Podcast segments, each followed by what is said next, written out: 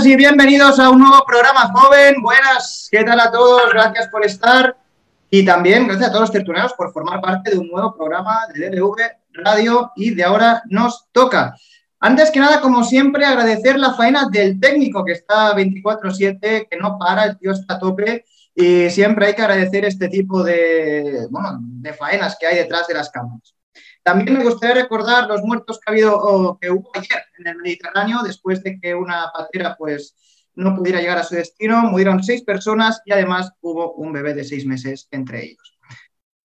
El recuerdo a todas las, a todas las personas y esperemos que no sigan muriendo inocentes por cosas que no pueden hacer.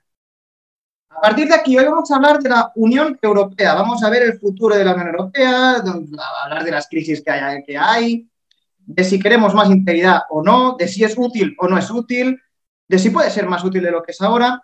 Y como siempre, lo haremos con el respeto, con la crítica constructiva, con el no interrumpir a la gente y todo este tipo de cosas que básicamente está haciendo que tengamos críticas muy positivas de la gente que nos ve. Así que felicitaros a todos los que estuvisteis en el último programa por esto y también a los que, bueno, de los que están hoy aquí, también ellos, los que no están, pero que también estuvieron. A partir de aquí vamos a pasar a la presentación, un poco entre los tertulianos de hoy, que somos seis. Ya el número sigue, sigue subiendo y para empezar vamos a dar la bienvenida de nuevo a Alberto de Eco desde A Coruña, desde el segundo programa que está aquí con nosotros. Y bueno, bienvenido. Muchas gracias, encantado de volver a estar por aquí. Eh, también agradecer a Red Joven por la ayuda que nos está haciendo, que nos está haciendo en, la difusión, en cómo eh, y cómo está, eh, bueno, cómo nos está ayudando también siempre desde el primer día, desde cuando no éramos nada, y ahí están. Así que, muchas gracias a, ti y a todos los que formáis también Reteco Joven. Con nosotros también está desde el, desde el, desde el episodio 5 Paula, desde Badalona. ¿Qué tal? Muy buenas. Hola, contenta de estar aquí. ¿Qué tal todos? Eh, todos muy bien, ya, te responderán cuando les toque. Y, bueno, también gracias a JCC por siempre hacernos su retweet y también la ayuda con la difusión. Seguimos con Daniel Elicei, también desde el capítulo 5 y desde Barcelona. ¿Qué tal? Muy buenas. Muy bien y muchas gracias por invitarme. A ti por, por estar aquí y también por, por, el retweet y la difusión que, que, dais. Soy pesado con esto, pero es que somos un, una radio independiente que vamos por libre, que somos pequeños, que estamos haciendo aquí lo que podamos, hay mucho trabajo detrás y agradecemos mucho este tipo de, de cosas. Seguimos con Daniel Cardama, de Nuevas Generaciones de Oroso. Bienvenido. Hola, ¿qué tal? Muy bien. no, sé, no sé si te has dado cuenta de que en la intro ha aparecido Oroso, ya que tenía que escoger entre Barcelona y Madrid y para no estar en polémicas de esas que hay, pues digo, pongo Oroso, ya que Daniel nos ha dicho que es un sitio que tenemos que visitar. Os recomiendo mucho, eh, cuando alguien haga el camino de Santiago, pasar por ahí.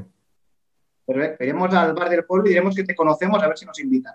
Eh, seguimos con los dos nuevos tertulianes de hoy, que son espacios nuevos que nunca habíamos tenido en el canal. Empezamos con Josep María Segarra de Junts. Muy buenas, desde Tarragona. Uh, buenas muchas gracias por haberme invitado. Y a ti, como diría la directora del canal, el vecino, porque yo también soy de Tarragona, así que, pues mira, eh, Siempre va bien tener paisanos por aquí. Y para acabar, desde Confluence Jova y desde Villanova tenemos a Mar Marturel. Muy buenas. Hola, ¿qué tal? Eh, gracias por, estar aquí también con nosotros en TeleV Muy bien, hoy tenemos una primera parte del programa interesante, ya que les he dicho a los tertulianos que me envíen una pregunta para otro tertuliano. Os voy a poner un ejemplo. Eh, no es así, pero os pongo el ejemplo. Daniel Elicegui envía una pregunta para Daniel Cardama pero Daniel Cardama no sabe de quién es la pregunta. Él no tiene ni idea. Solo va a saber, pues, qué pregunta es. Y claro, Daniel Cardama tendría que responder. Ya iréis viendo que se va a entender mejor, porque mi explicación es un desastre, pero creo que se ha ido viendo el que quería decir. Así que la primera pregunta va para Alberto, ¿vale? Y por deciros que la segunda ronda, la ronda 2, va a ser a partir de la persona que ha preguntado. O sea, si el que te ha preguntado es Daniel, pues el que va a empezar la segunda ronda del debate de hoy es Daniel. ¿Vale? Muy bien. Pues primera pregunta, la leo literal para que no haya malentendidos. Eh, ¿Cómo la Unión Europea puede seguir adelante si tenemos en cuenta que el eurocepsismo está creciendo a izquierda y derecha sin parar y el proyecto lleva encallado desde el rechazo de la Constitución Europea. Perdona, pero no te escuché porque se cortó. ¿Qué decía? ¿El euroescepticismo? A ver, volvemos a... Es que problemas técnicos. Cosas del directo. ¿Cómo la UE puede seguir adelante si tenemos en cuenta que el euroescepticismo está creciendo a izquierda y derecha sin parar y el proyecto lleva encallado desde el rechazo de la Constitución Europea? Pregunta muy teórica. Sí, la verdad. A ver, ahora va, primera sorpresita. Tenemos Marco. Eh, profesionalidad. Eh, bueno, pues ¿cómo puede seguir la Unión Europea adelante? Yo creo que realmente lo que tenemos que hacer es revisarnos como proyecto común y lo que tenemos que hacer es reivindicar el papel eh, de unión de la Unión Europea, porque muchas veces lo que está haciendo irónicamente, aunque sea parte de su nombre, no es una unión de pueblos, sino que reúne simplemente una serie de intereses económicos de las empresas de la Unión Europea frente a otros mercados en, el resto del mundo y no está realmente haciendo ese papel de unión. Ya no digamos eh, desde un punto de vista de gestión, puramente gestión económica, de gestión de las PAC, por ejemplo, que es eh, de las cosas que se suelen hablar, que suelen estar más en el día a día de cómo afecta la Unión Europea a los, a los habitantes de a pie, pero deberíamos crear como un sentimiento de unión, de sentimiento europeo, aunque sea viejo continente.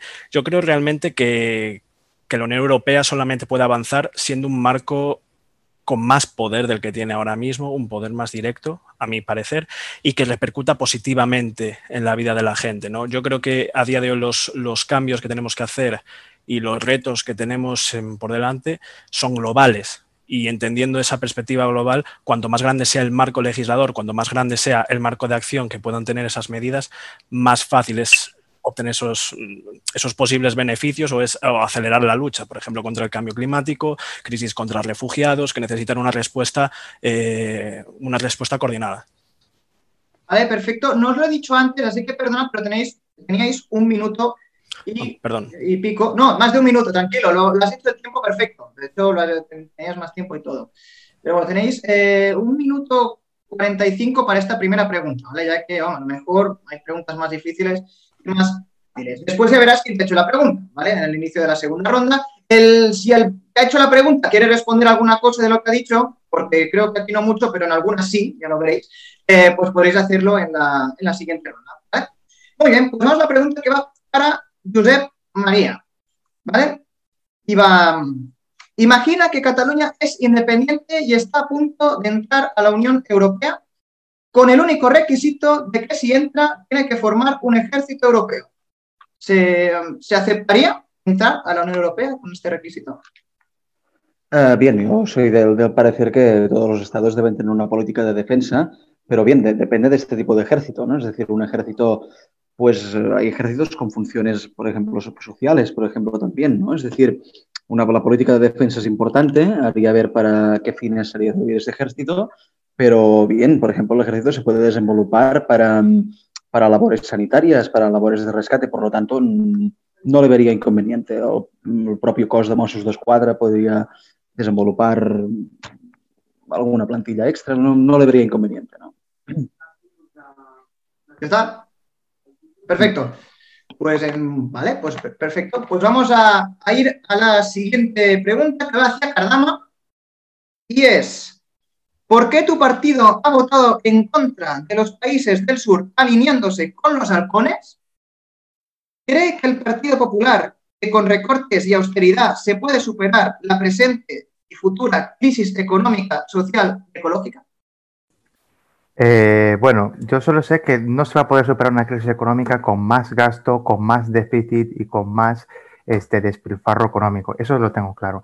Lo segundo, no se vota en un bloque. Ya estamos con, eh, con, ese tipo de argumento de, uy, ha votado con Bildu, ya es Bildu. Uy, podemos ha votado con Vox, ya es Vox. Uy, ha votado con no sé quién. A ver si tenemos un poquito más de, ¿sabes? De dos dedos de frente, de más de 15 años, porque me parecen argumentos no válidos. El Partido Popular lo que se ha puesto es en contra de una política económica y de una política de reactivación económica que lo que lleva es al fracaso, que lo que lleva es a la miseria, que lo que lleva es al desastre. Veamos los números económicos que tiene España, veamos los números económicos que tiene Portugal, que tiene Italia, que tiene Grecia. No sé por qué los países del sur del Mediterráneo nunca hacen los deberes. Bueno, generalmente porque suelen estar gobernados por, gobiernos de izquierda o gobiernos populistas. Cuando hay gobiernos de derecha, por lo general funciona algo mejor, eso es cierto. ¿Qué pasa? En Holanda, eh, yo voy a decir que hay, dos cosas que hay que tener en cuenta, ¿no? En España las carreteras son la hostia, por ejemplo, son, y lo puedes comentar con cualquier transportista en comparación con otros países, pero claro, vas a Holanda y las carreteras ya no están tan bien, ¿no? Pero por lo menos tienen superávit. O sea, todo tiene su, parte positiva y su parte negativa. Pero eh, intentemos eso de que, uy, has votado con este, uy, uy, uy, qué, qué, qué, sorpresa, qué malo es. Eh, a ver si tenemos un poquito más de 15 años, ¿no? Y una mentalidad un poquito más eh, trabajada, porque me parece un argumento, sinceramente, cutre. Vale, perfecto, ya veremos quién te ha hecho la, pregunta. ¿Puedo, puedo, puedo, decir quién creo que me lo ha hecho? Sí, porque creo que, sí, sí, yo, creo que... Ah, como, como ha dicho algo del ecologista, me imagino que será el ECO, entonces me imagino que, por ahí va, ¿no? Puede ser. Eh, vale, pues seguimos. También os estáis yendo muy bien en el tiempo. todavía recuerdo el primer día cuando teníais que hablar dos minutos y habláis cuatro. Bueno, hoy la cosa ha mejorado. Eh, vale, pues vamos a la pregunta que va hacia Elicegui. Eh, así, hacia, Elicegui, perdón. Vale, y es, ¿por qué ustedes se oponen que una lengua con más de 10 millones de hablantes sea oficial en la Unión Europea? Refiriéndose al catalán. ¿Por qué nos oponemos? Dice. No tenemos posicionamiento nosotros, eso es lo primero que hay, que hay que decir al respecto porque somos un partido de ámbito local y desde luego en cuestiones europeas no tenemos un posicionamiento al respecto. La verdad es que mm, no lo tengo, no lo tengo en mente, pero bueno, mm, yo no me pondría que una lengua como el catalán pudiese ser, entiendo que se refiere al catalán, ¿no? Es que no lo he oído bien. Sí. en principio no tengo ningún problema porque el catalán se use en alguna instancia europea. Tampoco tengo muy claro cuál es la necesidad de utilizar todas las lenguas en la Unión Europea, teniendo en cuenta que los ciudadanos españoles ya se sienten representados con el uso del español porque es la lengua común, es la lengua franca de todas las lenguas españolas, porque el catalán también es una lengua española. El, el castellano es el español porque es la lengua franca entre todos los ciudadanos que vivimos en España. Por tanto, el uso del español ya resume todas las aspiraciones lingüísticas que pudieran tener los ciudadanos de, España. Por lo tanto, el, hecho de pedir que todas las lenguas que tenemos en España tengan el, carácter de obligatorio o oficial en la Unión Europea, pues quizá no es necesario. Me parece que al final lo que tenemos que hacer es hacer una Unión Europea que sea lo más ágil y accesible para todos los ciudadanos y complicar las instituciones con traducciones innecesarias quizá no es lo más conveniente. Perfecto, pues vamos hacia la pregunta que va para, uy, perdonad que tengo aquí el crono que no va, para Marturell y es básicamente que Confluencia Jova y el partido, que ahora formáis parte del, gobierno, eh, ¿apostaríais por una sección de soberanía hacia la Unión Europea para hacerla más fuerte con todo lo que esto comporta? Apostaríamos por una cesión de soberanía siempre que fuera democrática la Unión Europea vemos que es la instancia correcta para, tener suficiente poder en las distintas crisis con las que, hacemos frente, desde la crisis climática, la crisis sanitaria o la crisis o incluso la evasión fiscal, o, sea, hacer frente a Amazon, hacer frente a Globo, todas las plataformas digitales es el nivel perfecto, pero también hay otros niveles infra, eh, infra europea, incluso infraestatales, que tienen que tener mucho que decir. Entonces, la cesión de soberanía debería ser, sí, para la Unión Europea, para ciertos temas, pero también para municipios, por ejemplo, para otros, muchos otros. Perfecto, pues hoy vais rápido, pero y vamos ya a la última pregunta que va hacia Paula y que según me ha dicho el de la pregunta es directa la pregunta, así que bueno, eh, voy por ello. ¿Se puede ser comunista, independentista y apoyar el proceso, el proceso europeo? ¿Esto viene de Dani del Cardama? Ah, sí. Y es que soy un lince. ¿Se puede ser comunista, independentista y apoyar el proceso europeo? Mm, esa es una buena pregunta. Te diría que sí, siempre que el fin fuera la liberación de los pueblos y la mejora de las condiciones de la clase social. Tenías que saber que te iba a decir eso. Em, claro, podríamos discutir sobre el tema de las fronteras, porque los comunistas en principio estamos en contra de las fronteras y eso es verdad. Eh, tampoco me he definido nunca como independentista aquí, pero bueno. Em, pero sí que estoy muy a favor del derecho a decidir. Entonces, eh, ser comunista y estar en contra de lo que el pueblo expresa en una votación democrática eh, es, no es que sea una contradicción, es que no tiene sentido ninguno. Y sobre el proceso europeo, bueno, yo creo que la Unión Europea es una gran idea que ahora mismo no está cumpliendo con lo que se suponía que queríamos que fuera. Entonces, se puede estar, ser comunista y, estar a favor de arreglar todo eso. Pero la Unión Europea de hoy en día con las noticias que vemos hoy en día de la Unión, no representa, creo yo, a ninguna clase o a nadie que pueda tener una mínima sensibilidad y empatía. Perfecto, pues pasamos ya a lo que es la segunda ronda de la segunda ronda pues, del debate. La primera ya habéis respondido. Muchos ya sabéis que nos he hecho la pregunta, de hecho hay dos que han acertado. Pero vamos un poco a ver si hay respuestas a la pregunta que ha habido, es decir, a la respuesta a la respuesta. Y también ya os añado un tema, por si no sabéis muy bien qué decir, también os digo si creéis que es útil o no la Unión Europea. Así que el primero en hablar será Daniel Elicegui, a ver si tienes algo que responder a Alberto. Y ya os dejo esta segunda pregunta a quién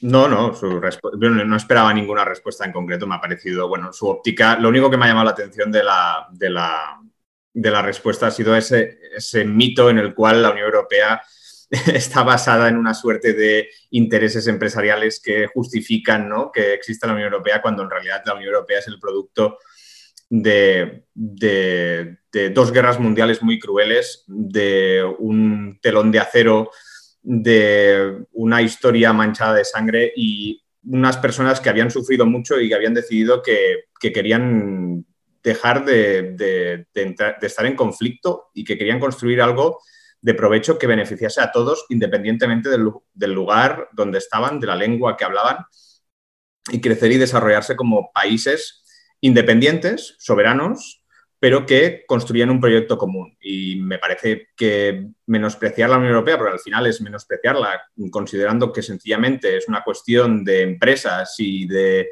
y de burgueses que necesitan justificar ¿no? la, desaparición de las fronteras, pues me parece un poco naif quizá, ¿no? Al final es que las cosas son un poquito más complicadas siempre y caer en esos mitos pues mm, desvirtúa la realidad. Yo creo que la Unión Europea evidentemente ha ido muy bien para algunos sectores económicos del norte de Europa principalmente, pero creo que también ha ido muy bien para, para los ciudadanos en general y, no sé, por ejemplo, el 80% de la normativa que tenemos en España hoy en día, de los últimos 20 años, em, proviene de, de, directivas y normativas europeas, con lo cual y la normativa europea, de hecho, ha avanzado mucho en materia ecológica, por ejemplo, que yo sé que te importa mucho, Alberto, y ha avanzado en otros temas como liberalización de mercados, garantías de los trabajadores, en fin, yo creo que, hay que ponerlo también sobre la mesa y no solo quedarnos con, esos mitos que tienen muchos fallos, desde luego que tienen muchos fallos, como todo proyecto político. España los tiene también como proyecto independientemente de que esté o no en la Unión Europea, pero eso no significa que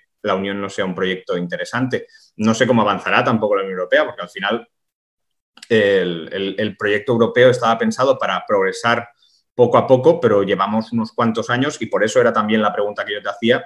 Llevamos unos cuantos años en los cuales la Unión Europea está estancada y me parece que me estoy excediendo el tiempo. Un poquito. y cambio corto. Vale, bueno, si después ya podrías tener alguna otra intervención, si vemos de que hay intervenciones rápidas, te dejaré que te explayes un poco más, ¿vale?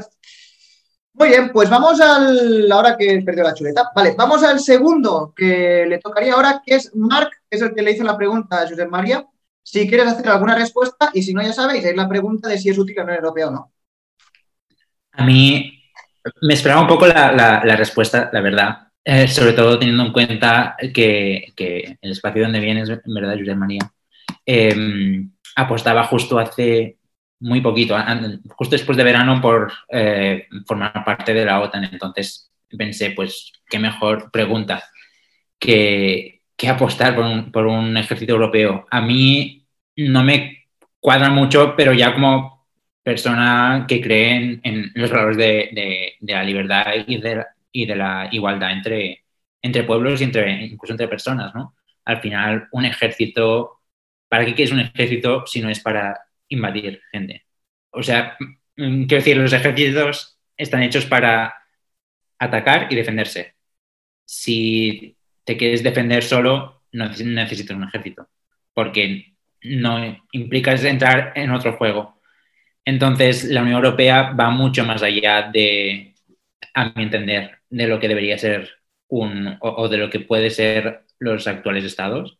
La Unión Europea es un proyecto que va, que sobrepasa los márgenes y las actuaciones estatales y, por tanto, la acción exterior europea tiene que ir mucho más allá de, los, eh, de las herramientas de siempre, como los ejércitos, etcétera.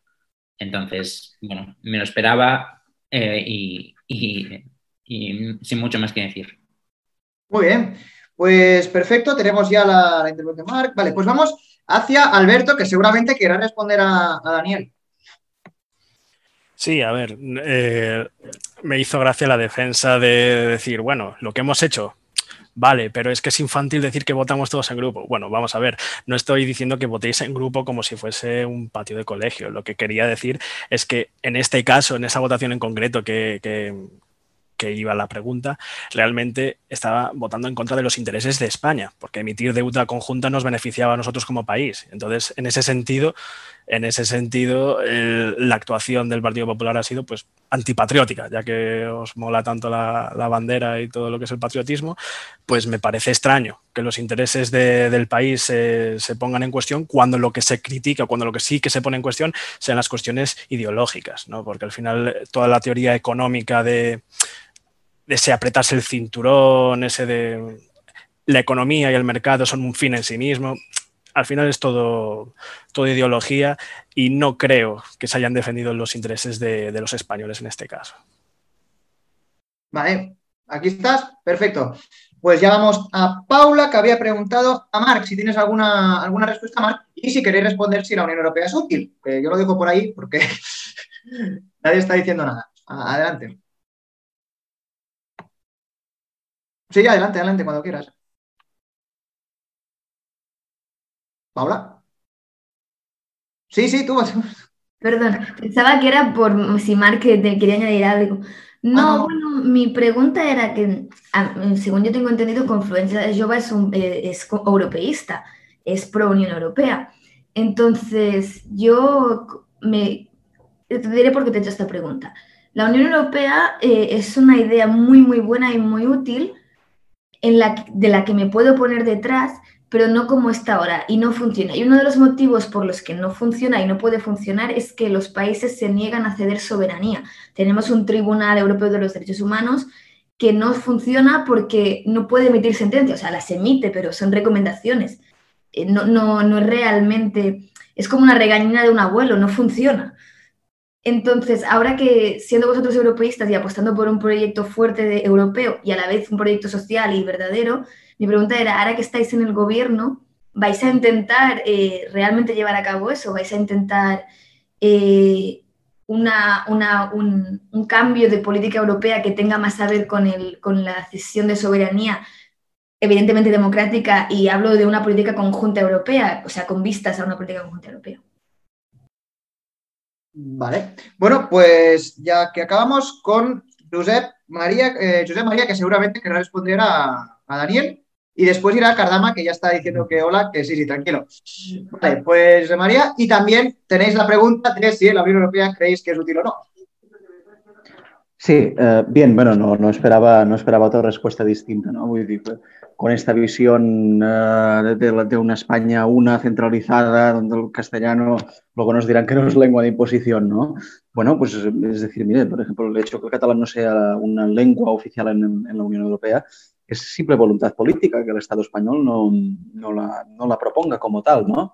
Pero además, pues, no esperaba menos, ¿no? La respuesta, cuando tienes un tribunal supremo que prohíbe, por ejemplo, que las administraciones catalanas y valencianas eh, no se puedan comunicar en catalán, pues de, esto te lo esperas todo. ¿no? Y cuando eh, nace, porque al fin y al cabo sí es Barcelona para el cambio, es el partido de Manuel Valls, pero han ido con coalición con Ciudadanos también, cuando hay un partido que nace exclusivamente para destruir un modelo de cohesión en Cataluña como es la inversión lingüística, pues no, no se espera otra cosa, y menos del líder de tu partido, donde dice que el catalán fomenta el separatismo ¿no? y que es un tío catalanista, pero luego se manifiesta con, con Vox y PP en Colón. Eso no, las imágenes no se Pero bueno, en todo caso, muchas gracias.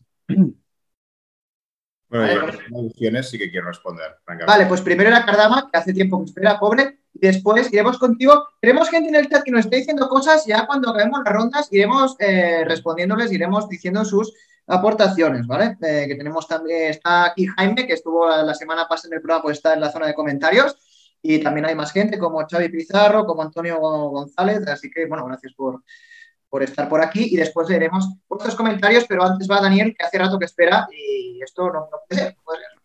Vale, eh, yo antes de comenzar quiero hacer un breve inciso también, como hiciste al inicio, y recordar a los 349 fallecidos eh, por el coronavirus en el día de ayer, que me parece una cifra bastante espeluznante que sigue en ascenso debido a la nefasta política económica, perdón, a la nefasta política eh, sanitaria que están llevando em, los miembros del gobierno y, sinceramente decepcionante.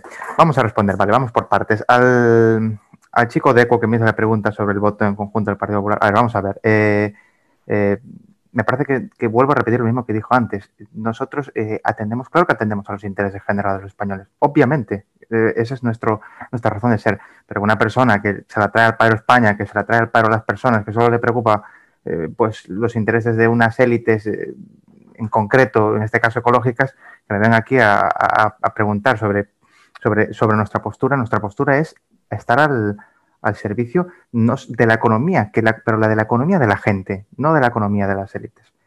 Y no es ninguna contradicción, porque ustedes llevan defendiendo que no, que, no se iba, que no se iba a bajar el IVA porque hay que hacer caja, nunca mejor dicho, no se va a bajar el IVA de las mascarillas, no se va a bajar el IVA de las maquillas, no lo prohíbe la Unión Europea, cuando todo el mundo sabía que es mentira, obviamente, claro, eh, los fanáticos se lo creen, pero todo el mundo sabía que es mentira, y se vio en el último momento que apretados por un escrito, por un escrito de la Unión Europea, tuvieron que bajarlo obligatoriamente porque no que estaban acorralados. De hecho, la misma, ministra Montero lo aceptó. O sea que contradicción la del gobierno.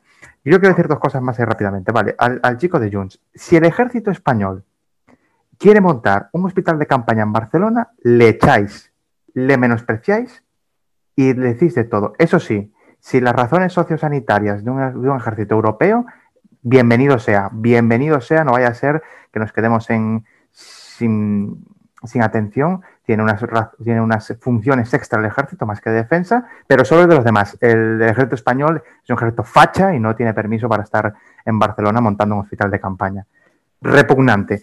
Y también al de Marc Martorell, al chico de Podemos, em, estaba diciendo sobre las tasas Google y las tasas a las eléctricas, eh, perdón, a las, em, a las compañías de eso como Google y la tasa Tobin y tal. Y, luego, eh, claro, hay unos aranceles de los Estados Unidos al aceite en español y os enfadáis. Es que una cosa es una reacción a la otra.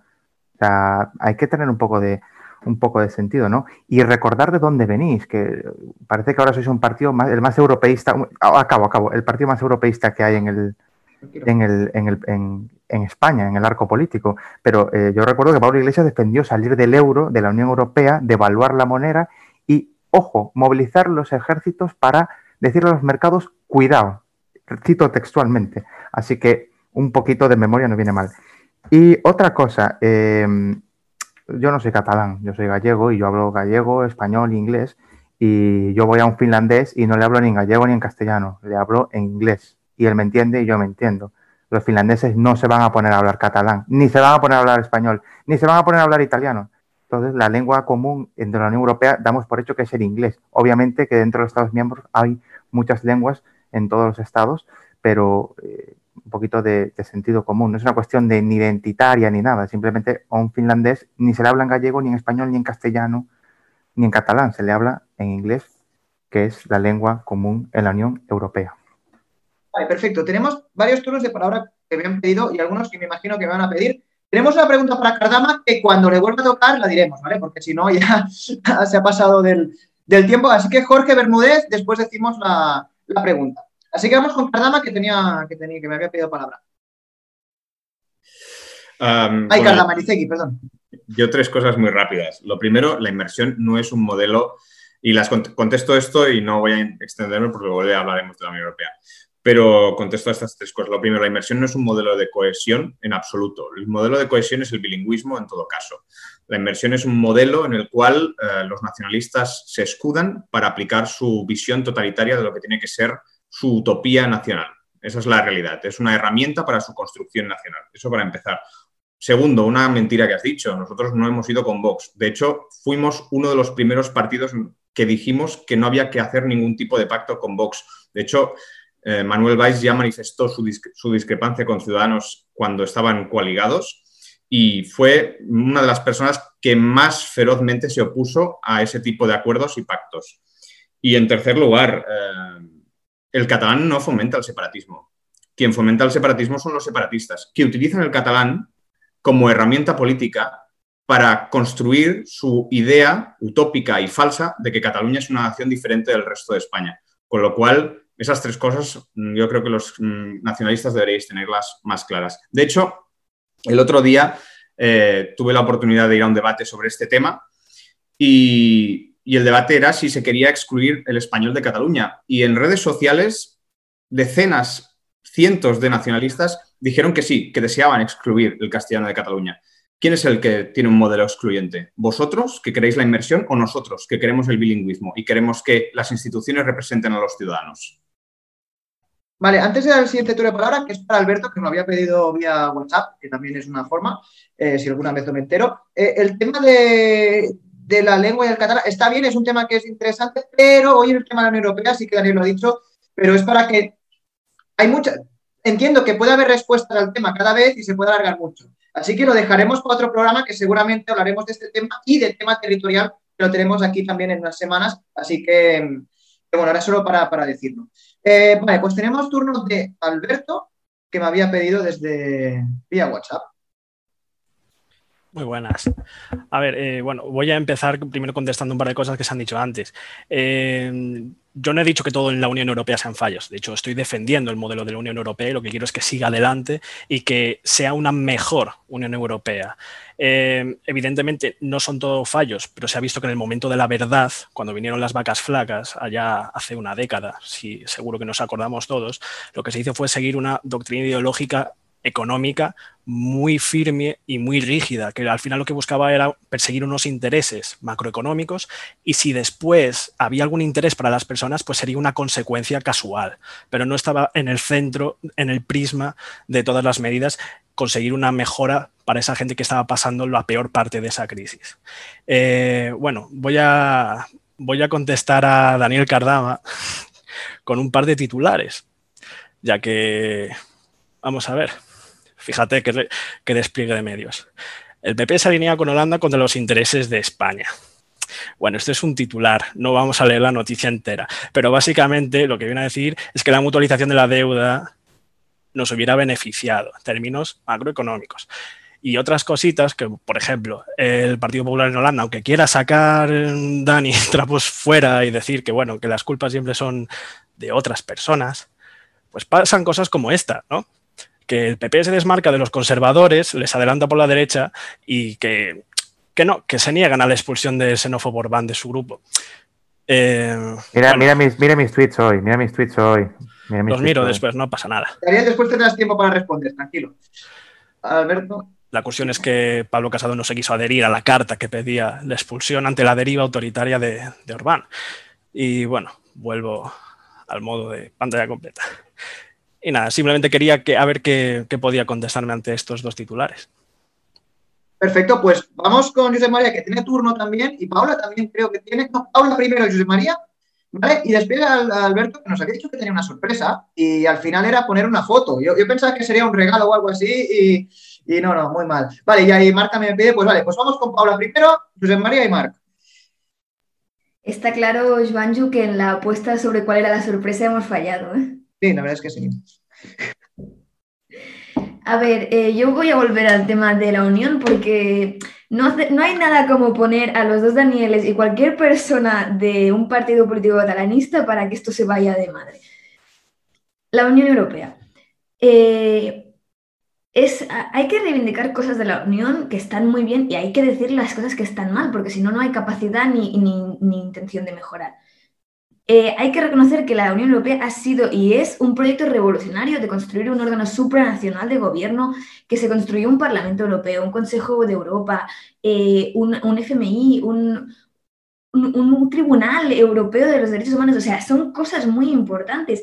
Insisto que la intención, y seguramente los padres fundadores y madres fundadoras de la Unión no tenían en la cabeza la idea que tenemos ahora de Unión Europea. Tenían una que considero que es mejor de la que es ahora. Hay cosas que están bien, el Tratado Schengen va muy bien y todos estos tratados que hemos firmado de derechos humanos, contra la corrupción, contra los despidos, contra el abuso, todos van muy bien. Pero hay otra cosa y que no se está hablando aquí, que creo que es importante, que es, estamos en una Unión Europea donde países, por ejemplo, del este o, da igual, cualquier país, tiene leyes eh, contra la población, leyes de facto o de jure de, contra la población civil eh, que es LGTB, contra la que son mujeres, porque hay muchos países que están en contra del aborto y lo regulan.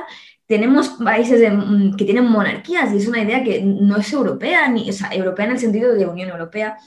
Eh, y más importante, la política migratoria y la política de fronteras de la Unión es, es terrible. O sea, estamos hablando de que Hungría, que hace frontera, tiene concertinas para, contra los inmigrantes, que vienen aquí buscando refugio de una guerra que nosotros hemos creado. Tenemos un mar Mediterráneo que ha sido un punto en la historia de la humanidad que le llamamos mare mortum porque la gente viene a morir a él. ayer en, murió que en las últimas pateras que han ido a Canarias han muerto 500 personas. O sea, perdón, han ido 500 personas y han muerto muchas de ellas. los servicios de Canarias han desbordados de, gente que, que, cogen, que evidentemente no los vas a dejar ahí, pero ¿Y qué está haciendo la Unión Europea eso? ¿Qué hace con los países del sur que reciben esa inmigración que hemos provocado nosotros? ¿Dónde está la solidaridad y la empatía europea de la cual nos hacemos bandera? porque no estuvimos en la guerra de Yugoslavia, no hemos estado en Ucrania, no hemos estado en todos los conflictos internacionales que deberíamos haber estado. Y eso no se ha hecho y hay que decir que no se ha hecho y pedir explicaciones de por qué no se ha hecho. Perfecto. Eh, con el tema del, mar Mediterráneo, em, Jaime nos ha hecho una pregunta que iba para Daniel Cardama también, no sé qué pasa hoy, pero bueno, eh, que yo, te, yo Yo le digo ya, por si también los otros tertulianos la quieren responder, porque es algo que es bastante general, es que, ¿cómo pretendéis solucionar el tema migratorio en la Unión Europea? Y bueno, y, Jaime añadía, como la pregunta para Daniel, que si crees que la solución es poner muros cada vez más altos. Pero bueno, esto ya lo responderás tú. Em, Vale, pues vamos con José María, que quería responder a Daniel y a Cardama. Y insisto que el tema del idioma se lo quiero responder, pero muy breve, y ya vamos con el debate que nos funciona ahora. Eh, sí, muy rápido, ¿no? En referencia a Daniel Cardama, lo que comentaba del ejército español, pues sin duda no, no quiero ningún ejército como el español, que entre el 2010 y entre, entre el 2019 se dedica a gastar casi 2.000 millones de, de, euros en traficar con armas con Arabia Saudí, además con el, con el beneplácito del emérito pues por supuesto, no, no queremos ese ejército. Y además en se mueran los catalanes. en plena, en plena pandemia, en plena pandemia y crisis sanitaria, eh, no te puedes quejar de, la colaboración del presidente Torra con las diferentes, con las diferentes comunidades y con el propio gobierno del Estado para salir todos de esta, de esta grave crisis que nos, que nos maltrata y nos pisa. ¿no? Luego también, en referencia, y en referencia a Daniel Elisegui, ¿no? Con lo que dices del catalán. A ver, esto de la inversión, ¿os creéis que es como un proceso de destilación o cracking por pases? Que mira, que va a cada niño que va saliendo, va, es independentista y tal, tal, tal. Supongo que has sido educado en Barcelona y, creo que de independentista tienes muy poco. El modelo de inversión lingüística es un modelo de cohesión. El catalán cohesiona, el catalán cohesiona. Y que yo sepa, ningún niño que vaya, que esté escolarizado en Cataluña, no hay ningún niño que no sepa hablar castellano. ¿Vale? Y pues luego lo que decía, ¿no? De que si del catalán, que si no sé qué, que si no sé cuántos, obviamente el inglés es una lengua muy importante, pero por ejemplo, no entiendo por qué no puede haber como lengua oficial el catalán, pero que tiene 10 millones de hablantes, pero en cambio sí el danés. Es decir, bueno, incoherencias de estas, ¿no? En lugar, en lugar de enriquecerse con las culturas y proteger y no pisar las cosas, bueno, tú. Y bueno, y esto, en lugar de esto, y en referencia a lo que decías de Manuel Valls, puedes condenar a Vox, pero si te manifiestas con él, te conviertes en Si te metes en un pozo de mierda, acabas siendo un pozo de mierda. Muchas gracias. Vale, a ver, eh, insisto con el, para las siguientes intervenciones, yo entiendo que había aquí el rifirrafe, pero para las siguientes intervenciones, a ver si nos ceñimos en el tema que toca, eh, porque realmente el tema del catalán castellano es un tema que es sentimental y que muchas veces cuesta mucho debatirlo y sacar conclusiones, eh, conclusiones comunas, por decirlo de una forma. Y hablando de conclusiones comunas, vamos con Marc Marturel, que nos quería responder, eh, bueno, que tenía un turno de palabra pedido. Gracias. Creo que estamos hablando todo el rato de la Unión Europea como si fuera un ente, o debiera ser un ente monolítico em, que sea súper homogéneo. Y vaya, entiendo que ese sea el modelo de algunos, pero sin duda no es el que, el que nosotros defendemos. ¿no? Y en este sentido, lo que, lo que creo que tenemos que, entender al final es que la Unión Europea tiene que ser útil para, para defender al final la vida de la, gente. Hablamos como si para hablar de Europa tuviéramos que hablar de eh, conceptos superheteros, ¿no? Economía, eh, o sea, la macroeconomía, hablar de la deuda, hablar de mil otros conceptos que parecen que escapan del día a día. La Unión Europea, como nosotros lo entendemos, y aquí quería un poco responder a la, pregunta más, de forma más, más concreta que me hacía Paula eh, la entendemos sí como un marco para gobernar la globalización en el sentido que lo es. Al final es el marco continental único que tenemos para gobernar algo que se escapa a muchas de nuestras fronteras nacionales. Pero eso no nos puede olvidar también que para que eso exista tienen que haber distintos marcos por debajo. Entonces, sí, la, soberanía, si tenemos que hablar de soberanía, se puede hacer para arriba y se puede ceder para abajo en todos los niveles. Y en, ese es el proyecto que defendemos, algo, una gobernanza multinivel, que, haga que unos se hablen con otros de forma directa y no que tengan intermediarios. ¿no? Estoy muy de acuerdo con lo que decías de que al final la Unión Europea, si ahora no funciona, es por culpa de unos estados que imponen sus intereses nacionales. Por tanto, esperar a que eh, entidades como el Consejo em, Europeo decida sobre cosas sin consultar a la democracia europea y luego estas cosas no se apliquen conforme a lo que quieren tampoco eh, las ciudadanas más a nivel de a pie de calle, a pie, de barrio, es algo que, nosotros no, no, estamos ni siquiera a favor y, de hecho estamos ya cediendo soberanía y ya, ya, terminó.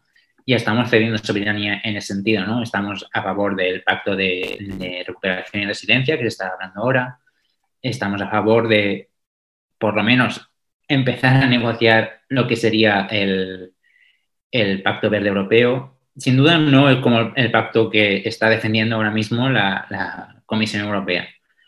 Lo que nosotros apostamos más es al final por una política agraria común que tenga realmente efectos para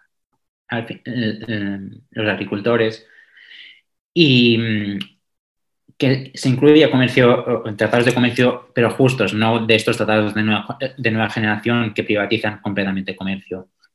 Quiero decir, tenemos, creemos en la soberanía, sí, pero si es de la gente. Vale, perfecto. Te he dejado un poco más de turno, porque como no habías hablado antes mucho, pues que no, lo digo porque más o menos si os dejáis un tiempo, después si que os alargáis os dejo, ¿vale? Vale, pues vamos al siguiente turno de palabra que casi vamos por Cardano que teníamos la pregunta de Jorge. Cardama tiene un montón de cosas a responder, pero bueno, le, digo también la pregunta de Jorge, te dejaré un poco más de tiempo, ¿vale? Eh, Jorge nos dice eh, que cuáles son esas élites ecologistas de las cuales hablas. ¿Cuáles son? Pues eh, todas aquellas élites este, agroalimentarias que se dedican a especular y que se dedican a manipular el mercado. Eso es así, eso existe. No hace falta más que ir a un supermercado. Eh, hay más preguntas, pero a ver si me las puedo repetir porque no las tengo ni apuntadas. ¿Más preguntas? Sí, había, había otra sobre... Sí, era la de, sí, la que te he dicho antes, ¿no? Vale, perfecto. A ver que la, que la busco, por aquí está. Em, ¿Cómo pretendéis, bueno, cómo pretendéis solucionar el tema migratorio en la Unión Europea? Y la pregunta es de Jaime, que es un tertuliano, psiquiatra tertuliano. ¿Crees que la solución es poner muros cada vez más altos? Hombre, yo prefiero que los muros muy altos en Ceuta y Melilla que las concertinas de Zapatero, porque prefiero que no se corten a que no puedan subir. Eso para empezar.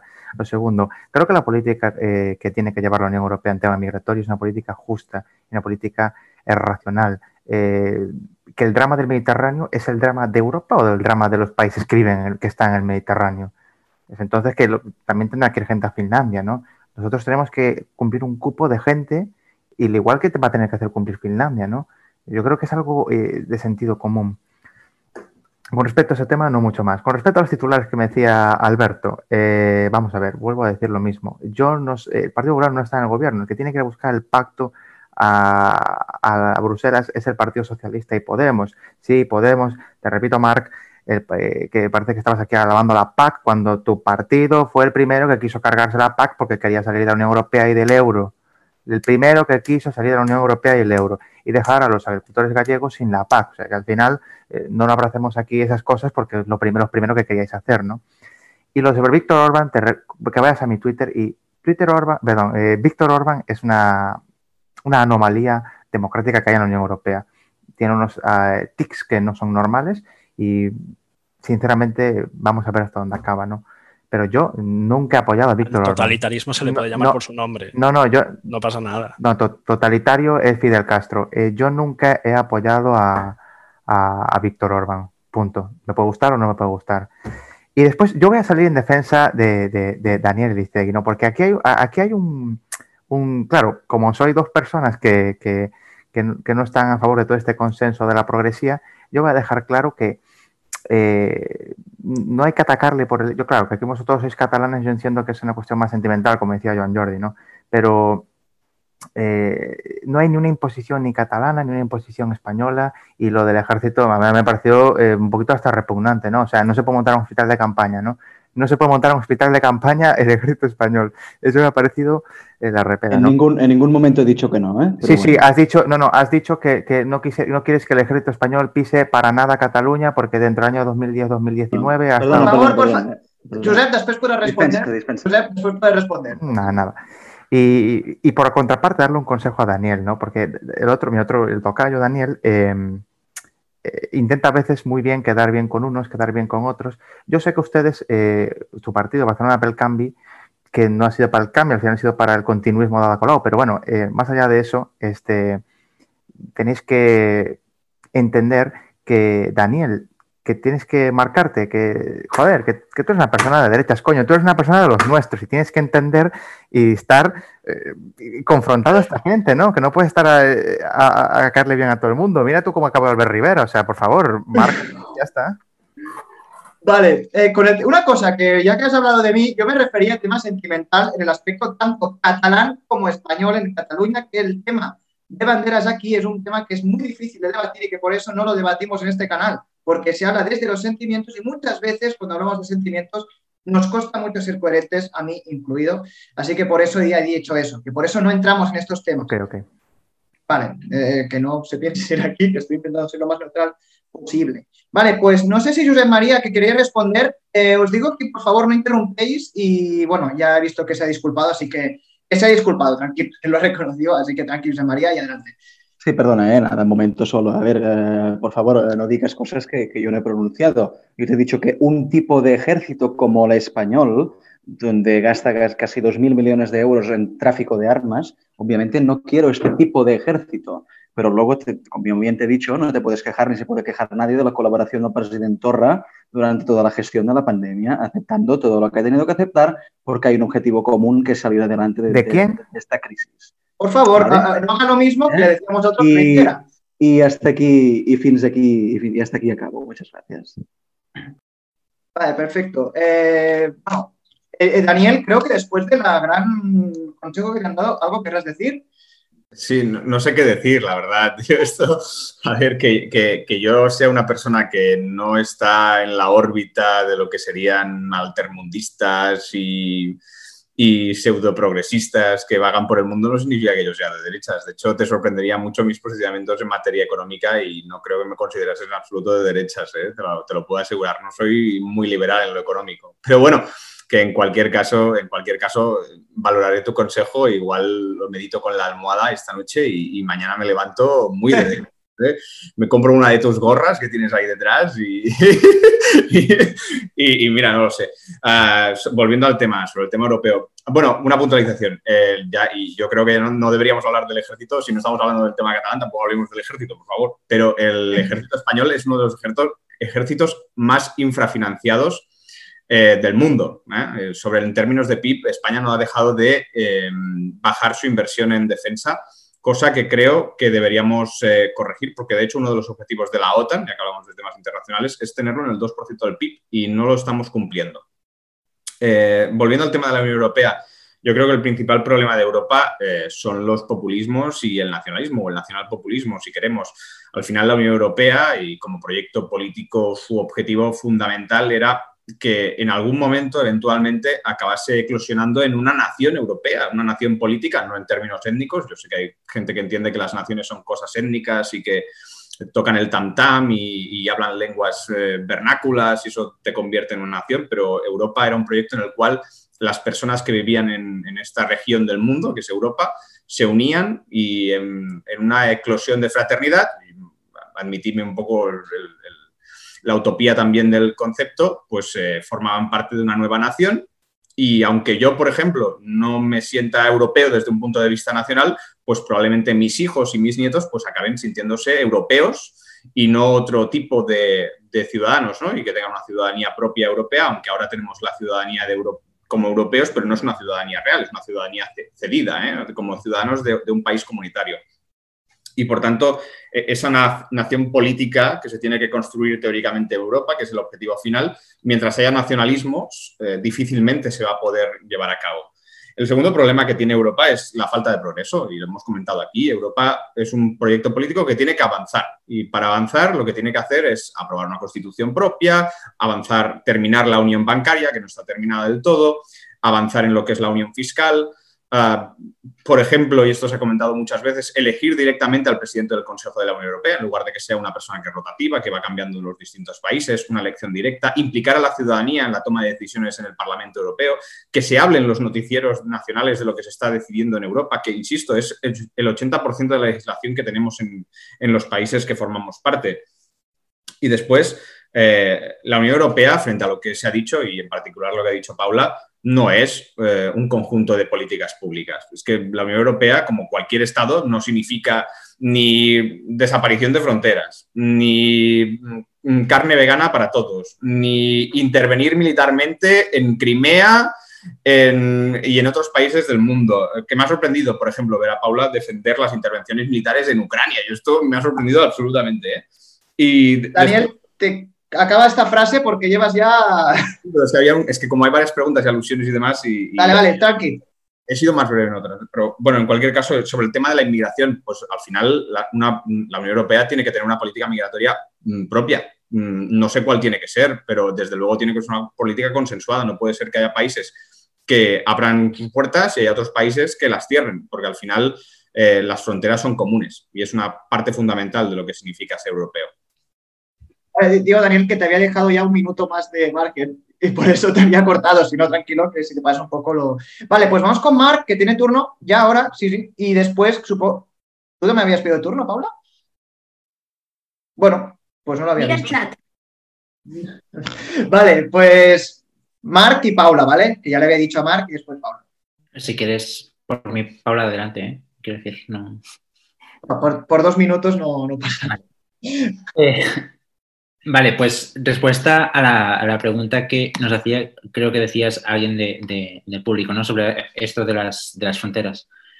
Em, lo que sin duda no puede ser es que la, Unión Europea se base en, primero, en securizar sus propias fronteras, es decir, erigir muros invisibles, incluso visibles en Ceuta y Melilla, por ejemplo, eh, alrededor de toda Europa, pero luego eh, hacer que los países llamados de tránsito, Marruecos, Algeria, Turquía, etcétera, los que rodean el vecindario de la llamado vecindario de la Unión Europea, sean ahí las fronteras. O sea, al final estamos haciendo que externalizar unas fronteras que ni siquiera estamos gestionando nosotros.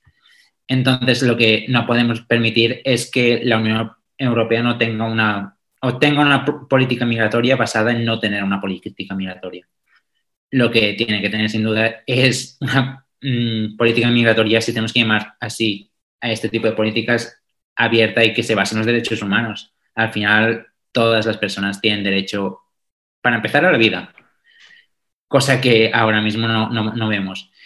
Y para continuar, em, de huir y de buscar una vida mejor más allá de conflictos climáticos, bélicos eh, producidos por potencias al final occidentales y empresas occidentales. Vale, perfecto. Pues Paula, ahora sí.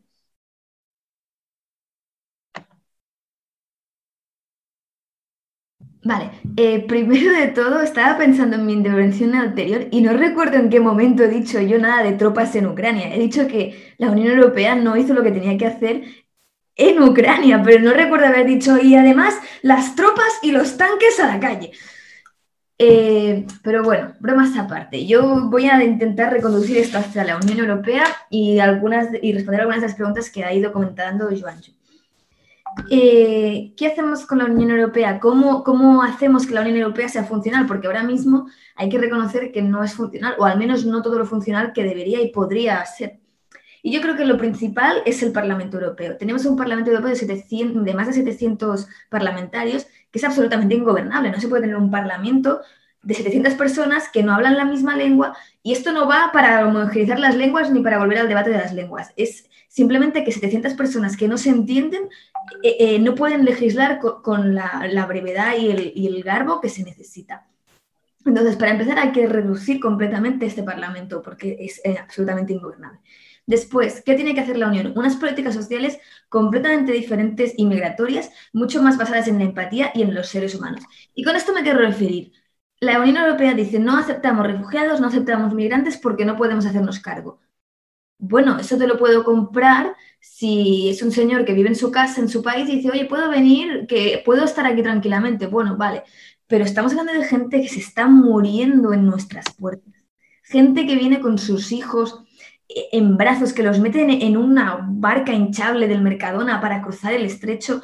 Si la gente no estuviera desesperada sabiendo que lo único que puede ofrecerle a sus hijos es esa, es esa lancha de, plástico, ¿de verdad creéis que la gente lo haría?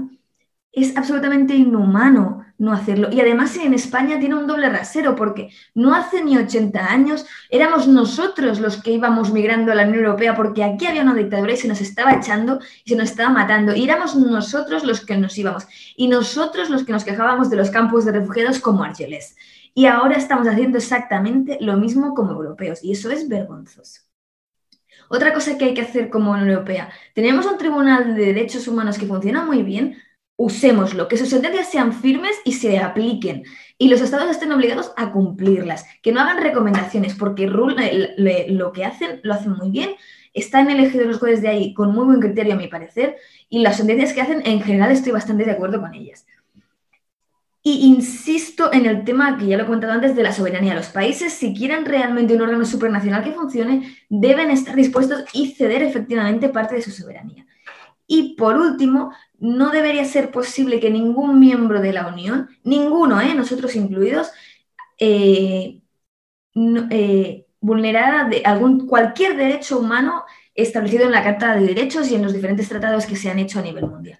No debería ser posible. No debería haber ningún país que no reconociera los derechos de, con la comunidad LGTB, todos los derechos de la mujer, todos los derechos de cualquier colectivo. No puede ser que en un país de la Unión Europea el aborto no sea derecho. No puede ser que en ningún país de la Unión Europea las personas homosexuales no se puedan casar. No puede ser que las personas trans no tengan sus derechos reconocidos en ningún país de la Unión Europea. No puede ser. Somos mucho mejores de lo que estamos demostrando. Tenemos la responsabilidad y el deber de mejorar esto de mejorar este mundo y tenemos el órgano para hacerlo. Solo tenemos que ponerlos y hacerlo. Vale, pues tenemos, eh, como he dicho por el, como por el chat interno, también ya lo digo a la audiencia, hacemos una ronda más y después pasamos al minuto final que hacemos siempre, ¿vale? En plan debate electoral aquí como si fuéramos la sexta. Y después ya pasaremos a una última cosa que, también, que también acabaremos diciendo hoy, que como siempre aquí como somos como Alberto y tenemos sorpresas, pero mejores sorpresas, ¿eh? también os digo. Eh, es broma, es broma. Así que tenemos, empezamos eh, la última ronda con Alberto, como ya sabéis, dos minutos, bajamos un poco y os dejo una pregunta que tenemos en el chat y es que cuál debería ser la política común europea ante los retos de Rusia, China y Gran Bretaña. No sé cómo podéis responder esto en dos minutos, pero yo creo que podéis hacer un resumen y que sea en cuatro o cinco palabras. Así que empieza Alberto y después pasamos al minuto final. Vale, bueno, contesto ya lo que tenía del turno que había pedido más esta pregunta, ya lo hago todo, todo junto.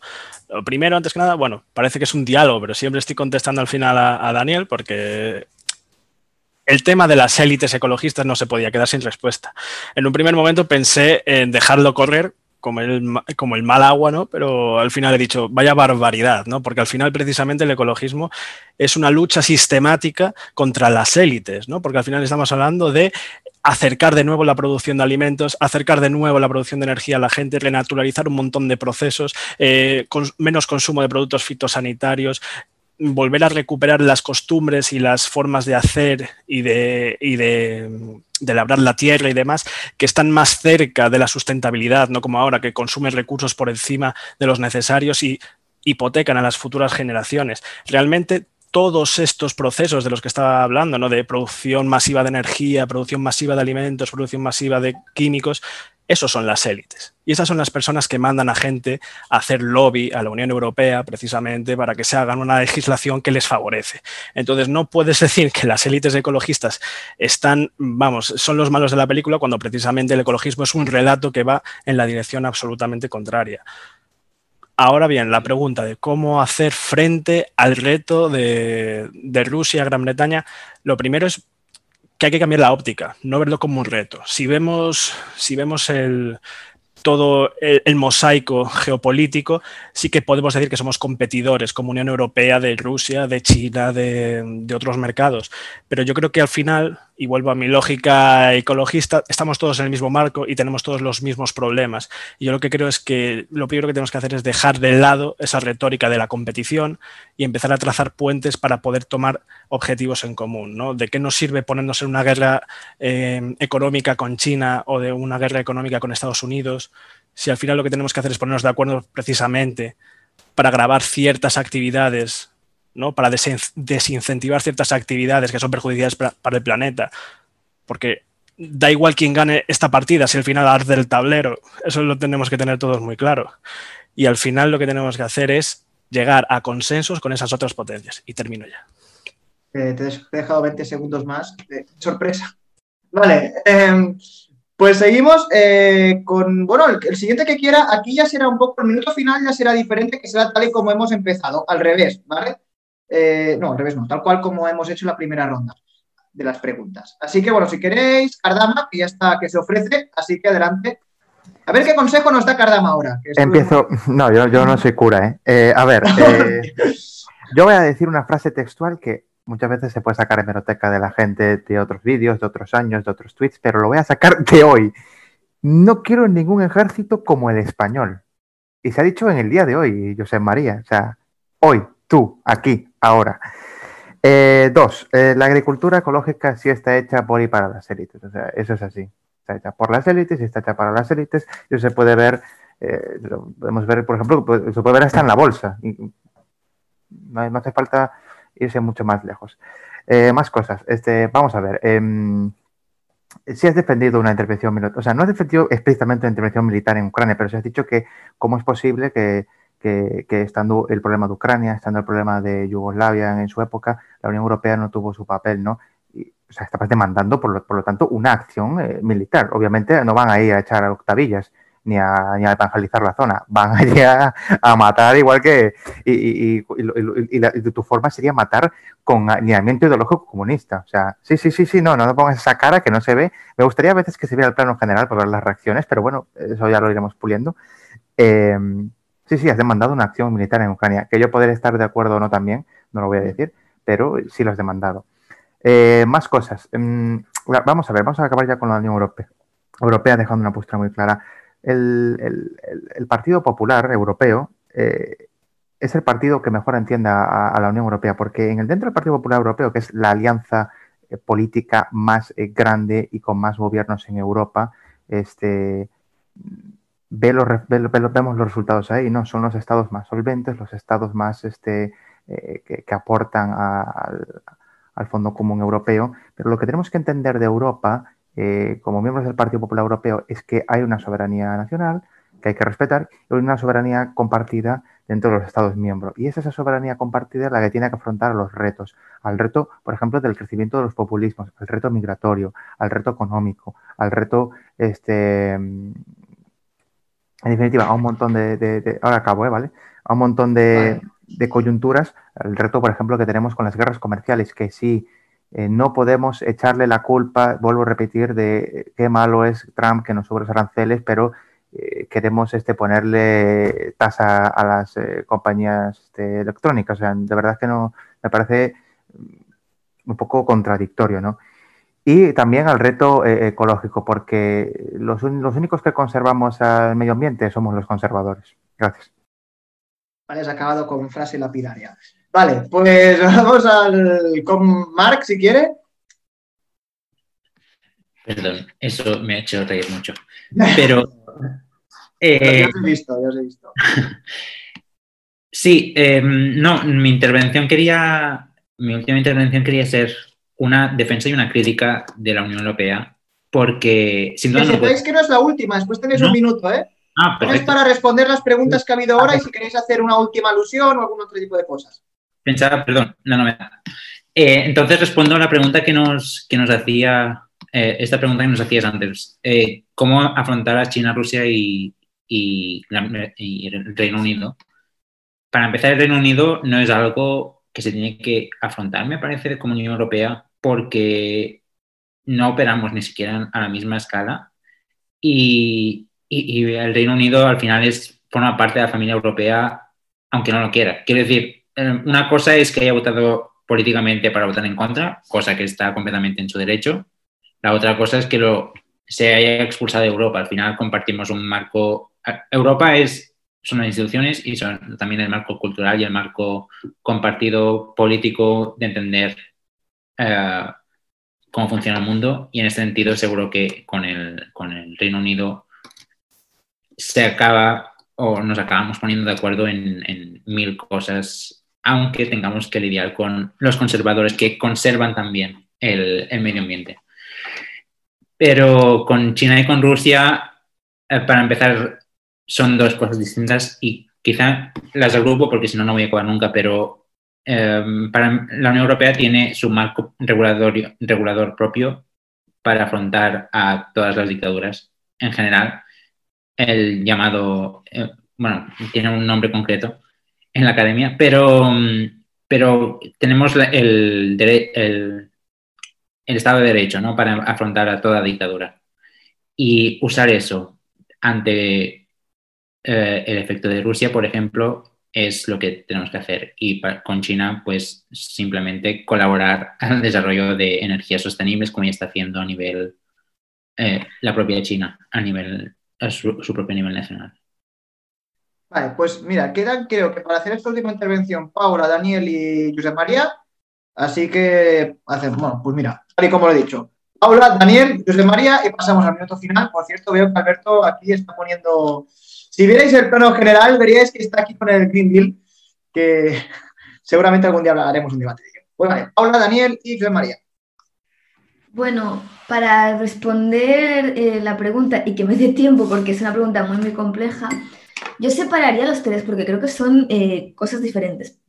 Primero habría que decir que no puedes acercarte o intentar hacer ninguna política exterior o internacional de cualquier tipo pensando en reto o enemigos. Tienes que hacer una valoración mucho más profunda. Dicho eso, los tres casos son diferentes.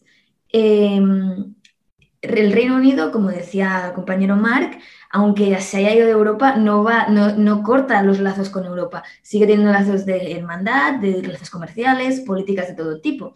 Entonces, más que nada, lo único que habrá que hacer ahora es controlar el tema de la movilidad de personas y mercancías, porque ahora sí que ya no están dentro de nuestros tratados y que puede que suban o bajen algunos aranceles en determinados productos de importación y exportación hacia allí, pero no creo que haya mucho más a eso. De, hecho, no me extrañaría demasiado que en unos años, no te sé decir cuántos, pero en X años, eh, Reino Unido volviera a entrar en la Unión, porque de hecho han jugado siempre a este rollo de me voy, vengo, me voy, vengo. Se, eh, se le ofreció al Reino Unido entrar muchas veces, dijeron que no, y al final cuando dijeron que sí, De Gaulle, el general francés, dijo que no iban a entrar por pesados, y luego tuvieron que entrar de otra manera y tal. Entonces, no, no veo yo, no sería descabellado que en unos años el Reino Unido volviera a entrar, sobre todo teniendo en cuenta que el Brexit todos los jóvenes votaron por quedarse, bueno, todos no, pero la gran mayoría votaron por quedarse, entonces no es de extrañar que cuando pasen unos años y esos jóvenes tengan, sean la clase con el poder, se vuelva a votar. China. China, eh, según yo, a día de hoy hay que establecer políticas de alianza a los niveles que se puedan. China es el, bueno, la teoría económica lo, mm, hablaba de los dragones durmientes asiáticos. China ya no es un dragón durmiente. China es el dragón de Daniris en Juego de Tronos. O sea, eh, tiene el, control absoluto, tiene la, tiene la deuda entera de Estados Unidos, controla el dólar, tiene la mayor, casi todos los productos que consumimos vienen de China. Entonces, eh, ir contra China puede ser muy peligroso. Y además, aparte de que no, encuentro el valor de ir contra un país porque sí. Entonces, con China yo tejería todas las alianzas posibles. Eh, sí es verdad que hay temas de derechos humanos con China que deberían, y, insisto, hay mecanismos como el Tribunal Europeo, eh, deberíamos tratar temas con China de derechos humanos, como el caso de los Uyghurs o los campos de concentración de los musulmanes. Pero eso tiene eso es una, política muy diferente. Y me dicen que ya me he pasado el tiempo. Eh, otro día hablamos más. Vale, cuando hago esto es que podéis acabar la frase, no hace falta que cortéis de, golpe. Ya para los siguientes programas es que os estoy avisando de que iba a ir acabando, pero porque me ha pasado dos veces también con el Izegui y es que queda poco, pero que bueno, aún podéis hacer alguna cosa más. Vale, el Izegui, Isre María y pasamos al minuto final. Eso es porque te obedecemos mucho. Es porque eh, bueno, no, es bueno, depende. bueno, yo lo primero, el, Tribunal Europeo de Derechos Humanos no es un órgano jurisdiccional de la Unión Europea. Es un convenio internacional, es un tratado internacional que hay muchos más países y no es vinculante porque, porque bueno, porque en su, día, en el 49, cuando se hizo, pues, pues no, se, no se le dio eh, carácter vinculante. Pero el TEJUE, que sí que es órgano jurisdiccional de la Unión Europea, sí que es vinculante para los Estados miembros. Y los derechos humanos en Europa son uno de los pilares y, de hecho, Mm, los países europeos tienen un decálogo de derechos humanos que la verdad es que son pioneros en el mundo y se han exportado a todas partes. Ah, respecto a, Europa, yo creo que mm, vivimos una época en la que precisamente los estados cada día están más demonizados y, lo vemos con el tema de las fronteras, por ejemplo. Al final, una de las características principales de un estado es eh, la frontera. La frontera es lo que define a un estado. ¿no? Eh, el hecho de que hay un territorio eh, donde hay una soberanía y las personas que entran y salen están perfectamente delimitadas a través de una política migratoria, es una de las características que definen a los estados. ¿Y cómo construir un estado europeo cuando los estados están más demonizados que nunca? Pues es una gran pregunta y probablemente sea una de las respuestas por las cuales la Unión Europea no avanza. La Unión Europea son básicamente las cuatro libertades, la libre circulación de personas, de bienes, servicios y capitales pero para ser algo más que mm, la Unión Europea que conocemos ahora, tiene que ser un Estado, tiene que vivir un proceso de integración, un proceso de unión, quizá como el que vivió Estados Unidos, esperemos que sin ningún tipo de conflicto armado mediante. Y, eso, es lo que, eso es lo que realmente hará la Unión Europea, el proyecto que inicialmente estaba pensado. Si no avanza, la Unión Europea no cristalizará en un proyecto duradero en el tiempo. Y lo hemos visto con Reino Unido. Reino Unido pone un warning eh, sobre el proyecto de integración europea, porque supone la primera ruptura en una tendencia que ha sido el incremento de los países miembros y el incremento de la integración. Ya lo fue en su día el rechazo, la no ratificación en algunos países de la Constitución Europea, pero la salida del Reino Unido es un warning todavía más serio. Ah, sobre el tema de las relaciones exteriores de la Unión Europea. La Unión Europea, y hay que asumir que los países que, estamos en el, ámbito europeo, vivimos un proceso de decadencia. Y es así, eh, la Unión Europea no ha hecho más que perder preponderancia en materia económica, política, militar y de relaciones internacionales desde hace, desde el final de la Segunda Guerra Mundial. Los países europeos han perdido prácticamente la relevancia que tenían. Han sido sustituidos primero por Estados Unidos y ahora por, los dragones durmientes que comentaba Paula, pero también por Rusia. Con lo cual, Europa lo que tiene que hacer es plantearse seriamente qué rol quiere jugar en el extranjero, qué rol quiere, quiere tener en el mundo. Y desde luego, eh, hoy por hoy parece que no tenemos rumbo y eso me preocupa como europeo, como español y como ciudadano en general. Perfecto. Ahora, José María, antes que quería decirte que has dicho que si queremos parecernos a Estados Unidos y tal, yo espero que aquí en Europa contemos los votos más rápido que allí, porque si no, no me quiero parecer a Estados Unidos, ¿eh? también os lo digo. Em, voto electrónico, voto electrónico. Mejor, la verdad es que mejor. Vale, pues pasamos, José María, con los últimos dos Muchas gracias.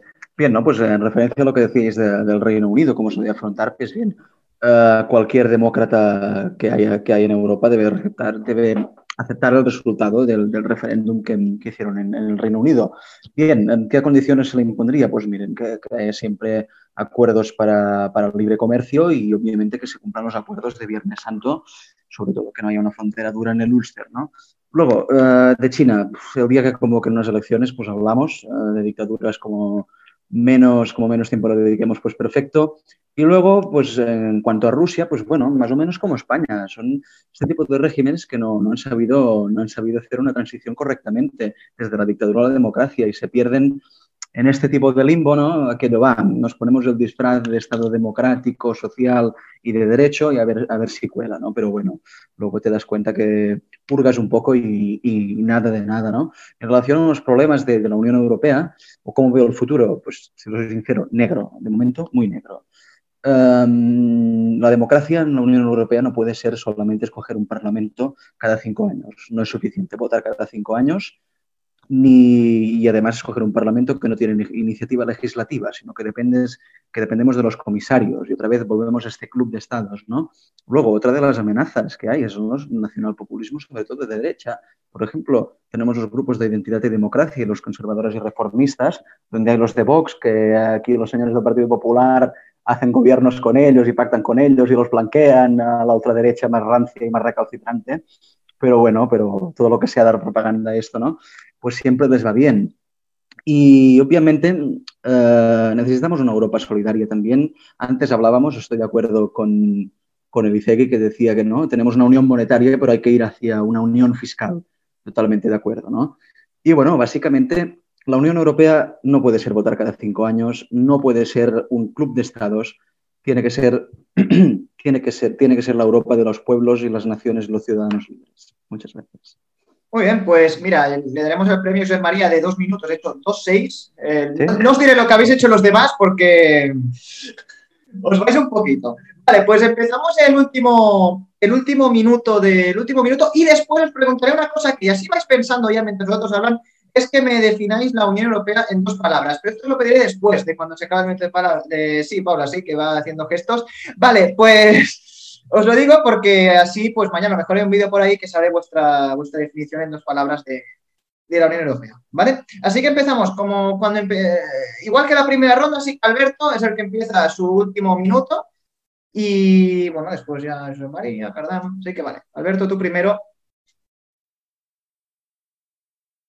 Vale. Eh, bueno, yo lo que quiero traer como último minuto es plasmar la pregunta, ¿qué Europa queremos? Muchas veces se hace la pregunta de si más Europa, si menos Europa, si ceder soberanía, si no tener soberanía.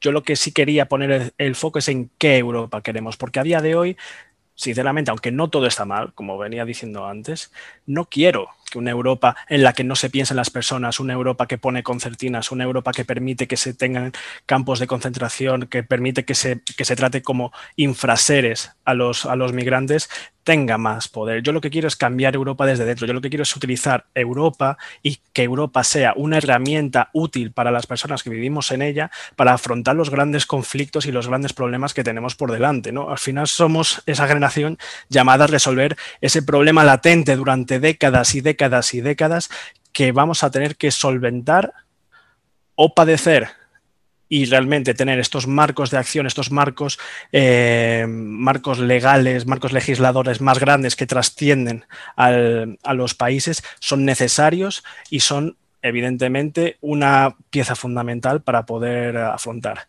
Y definir la Unión Europea en dos palabras, entonces. No, no, esto va después, esto va después. Ah, vale, venga, pues después. Sí, sí, casi también hacemos como la última intervención de, dos palabras. Vale, pues vamos con José María, un minuto, y como podéis ver, os voy avisando por el chat para que así nos pasáis. Perfecto. Bien, uh, entonces, ¿no? Futuro de la Unión Europea. Por ejemplo, empecemos. Queremos una Europa participativa, democrática, donde no, donde no sea suficiente votar cada cinco años. Una Europa con el principio de la solidaridad. Pero a ver, solidaridad no es aquello que busca ahora el gobierno más progresista de la historia, de lluvia de millones de Europa, ¿no? Que, paguen los otros y nosotros, pues mira, vamos gastando y derrochando y aumentando el presupuesto de la Casa Real un 6,5% en plena, en plena pandemia, ¿no? Es decir, bravo.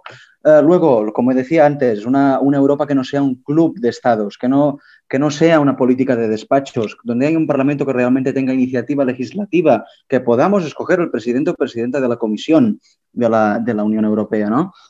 Um, sobre todo, que no se convierta en una cosa que puede ser tan bonita, en, un, en, un, en, un, en, una política de despachos y sobre todo que cada país de la Unión Europea respete los derechos humanos, no, no como hace el Estado español, porque le guste o le disguste, señores de Ciudad de Barcelona, para el cambio popular están en los oídos, tienen presos políticos y tienen exiliados. Y por mucho que les reviente, por mucho que lo reviente, el president Puigdemont és eurodiputado de Junts i Llibres per Europa con una sentencia del TGV a favor. ¿vale? Así que por mucho que la realidad, la realidad es la que es y hasta muchas gracias. Vale, perfecto. Vale, pues vamos, el siguiente será Cardama. Después de, esta, este minuto, pues le toca el mensaje a Cardama. Vale, yo voy a utilizar mi minuto eh, para intentar aclarar, intentar que mostrar qué defiende el Partido Popular Europeo y el Partido Popular de España en la materia europea. El Partido Popular eh, reforzará el papel de España, que cuando se refuerza el papel de España, se refuerza el papel de Europa, y defenderemos los intereses de nuestro país ante los desafíos que la Unión deberá afrontar en los próximos años, como puede ser la salida del Reino Unido de la Unión Europea, la negociación del próximo marco financiero plurianual, la protección del medio ambiente, la lucha contra el terrorismo, garantizar la eficacia de la política de seguridad y defensa, las crisis migratorias y comerciales, nuevos desafíos geopolíticos mundiales y, sobre todo, eh, la crisis derivada del coronavirus, así como todas aquellas iniciativas legislativas y presupuestarias que desarrollen en el seno de las instituciones europeas para los próximos años. Pero también una cosa muy importante que no se puede olvidar es defender la posición española con respecto a Gibraltar en las instituciones europeas. Dejaremos absolutamente claro que no se puede realizar ningún tipo de acuerdo desde la Unión Europea sobre Gibraltar sin el consentimiento del Reino de España. Gibraltar no es una moneda de cambio ni un objeto de negociación alguna que esté fuera del marco de nuestra soberanía nacional. Y para eso seguiremos promoviendo activamente iniciativas parlamentarias que defiendan las reivindicaciones históricas de nuestro país. Perfecto. Eh, haciendo todos uno 10 más que uno, pero bueno, da igual. Eh, vale, vamos con Marto. Ah, bueno, tuve un lío en el, en, el, en el, orden, pero hacemos así: Elisegui primero, después Marturell, como lo hemos hecho en la primera ronda, y después Pau. Sí, bueno, yo, yo quiero acabar con, con, una apreciación general sobre lo que es la Unión Europea. La Unión Europea es el producto, la consecuencia del horror del nacionalismo, de lo que provoca el nacionalismo, que al final no es más que guerra y la Unión Europea nació con el propósito de enmendar los errores del pasado. Y vemos cómo la Unión Europea está amenazada porque está creciendo en su seno de nuevo la semilla del odio y del nacionalismo, de las diferencias entre personas por una cuestión meramente política. Y creo que la mejor forma de salvaguardar el proyecto europeo es luchar contra el nacionalismo allí donde estén los distintos ciudadanos de la Unión Europea y en particular, yo lo hago aquí en Cataluña, eh, luchando contra el nacionalismo catalán, que es una de las peores amenazas para nuestros derechos y libertades. España, si quiere seguir siendo un país democrático, tiene que combatir al nacionalismo e impedir que germine la semilla del odio en nuestro país. Perfecto. Eh, ahora el premio de este turno va para Daniel, que no ha llegado ni al minuto. Ha hecho 0,57, una cosa así. Así que muy bien. Vamos para Martorell. Perdona que te había dicho antes, que me había liado con el, con los apuntes. Así que, Martorell, vas tú con un minuto. Sí, gracias. Escuchamos hablar de, de, identidades de naciones, sean europeas, regionales, nacionales. No sé, nos hemos hecho un lío aquí de, de estructuras que ya no funcionan. Cuando nos olvidamos hablar de, de la gente. La Unión Europea tiene que servirnos para eso. La Unión Europea es, como decía al principio, la única instancia donde gobernar la globalización, pero no es solo eh, la instancia por la que se puede hacerlo. Necesitamos la Unión Europea para gobernar todas aquellas crisis climáticas, eh, migratorias, de eh, abusos de derechos que sufrimos a nivel del día a día todas las europeas, pero necesitamos también municipalizar Europa para llevar todos nuestros problemas del día a día a, nivel europeo. Ya. Ah, vale. Eh, eh, no, no me da tiempo ni de decirte que te quedaban 15 segundos. Así que, bueno, si querías decir, no que sé, si quieres dar tu Instagram o algo para hacer spam, puedes. Em, vale, vamos con, Paula, que es la, última, y después yo os pediré el titular. No sé si Alberto estaba pensando este rato, o el titular, las dos palabras, no sé si estaba pensando o no. ha tenido tiempo. Así que, Paula, adelante. Bueno, no te preocupes, ahora vengo yo y me cargo el minuto. Vale. Em, la Unión Europea, yo quiero dedicar mi minuto de oro a reflexionar sobre la Unión Europea. La Unión Europea es un producto del pasado, de nuestro pasado reciente, que puede llevarnos a nuestro futuro inmediato. Es una idea revolucionaria y a la vez un sueño utópico. Eh, pero si realmente queremos que la Unión Europea sirva, si realmente estamos dispuestos a hacer realidad esa idea, esa utopía que se, que se forjó en este continente por primera vez en la historia de la humanidad, tenemos que abrazar de verdad los valores humanos y los derechos humanos que nos van a hacer avanzar. Tenemos que poner las personas en el centro y valorar realmente lo que somos las personas y el valor que tenemos todos simplemente por el hecho de ser seres humanos. La Unión Europea triunfará siempre y cuando respetemos y nos centremos en ayudar a las personas. Uno exacto, suerte que te lo ibas a cargar. Vale, pues yo creo que este minuto de, oro cada vez se está convirtiendo más en un meeting de, en un meeting, en un debate de campaña, porque es que además lo preparáis. Eh, y la, verdad es que cada, semana nació como para una forma de tener el debate, ahora es casi el debate electoral de la campaña. Así que bueno, eh, con el mismo orden, pues os pregunto, Alberto, ¿cómo defines tú la Unión Europea en dos palabras? Pues potencial desaprovechado. Vale, eh, Josep María. No tienes micro. No tienes micro, compañero. Sí, sí, perdona, perdona. Eh, bueno, te lo hago en tres. Unión de pueblos. Unión de pueblos son. Bueno, sí, tres, sí, vale. Me has dejado pensando ahora, ¿eh? eh Cardama, tus, tus dos palabras. Angela Merkel. Hostia, pues original, original. Eh, vale, Elisegui, tus dos palabras. Me has asustado, Cardama. Reconstrucción y paz. Pensaba que tus palabras me han asustado, Cardama. que podría ser también una descripción de lo que, lo que pensamos mucho en la Unión Europea. Vale, em, vamos con Barturell, tus dos palabras. Cooperación y fraternidad. Muy bien, y seguimos y acabamos con, con, con Paula, tus dos palabras. Reto y esperanza. Muy bien, pues antes que nada eh, ya he hecho bastante broma, pero agradecer la seriedad con que os preparáis este, este debate, la verdad, con Alberto, bueno, que he podido ver ahora por, por la pantalla de YouTube, que debajo tenéis las redes sociales de ECO, si lo queréis seguir, pensad no, independientemente de lo que pensáis. Eh, también a los demás por también a los demás por, por prepararos todo, por prepararos el debate, por prepararos también el minuto, que, bueno, es una cosa, pero está muy bien, la verdad, se nota la cualidad.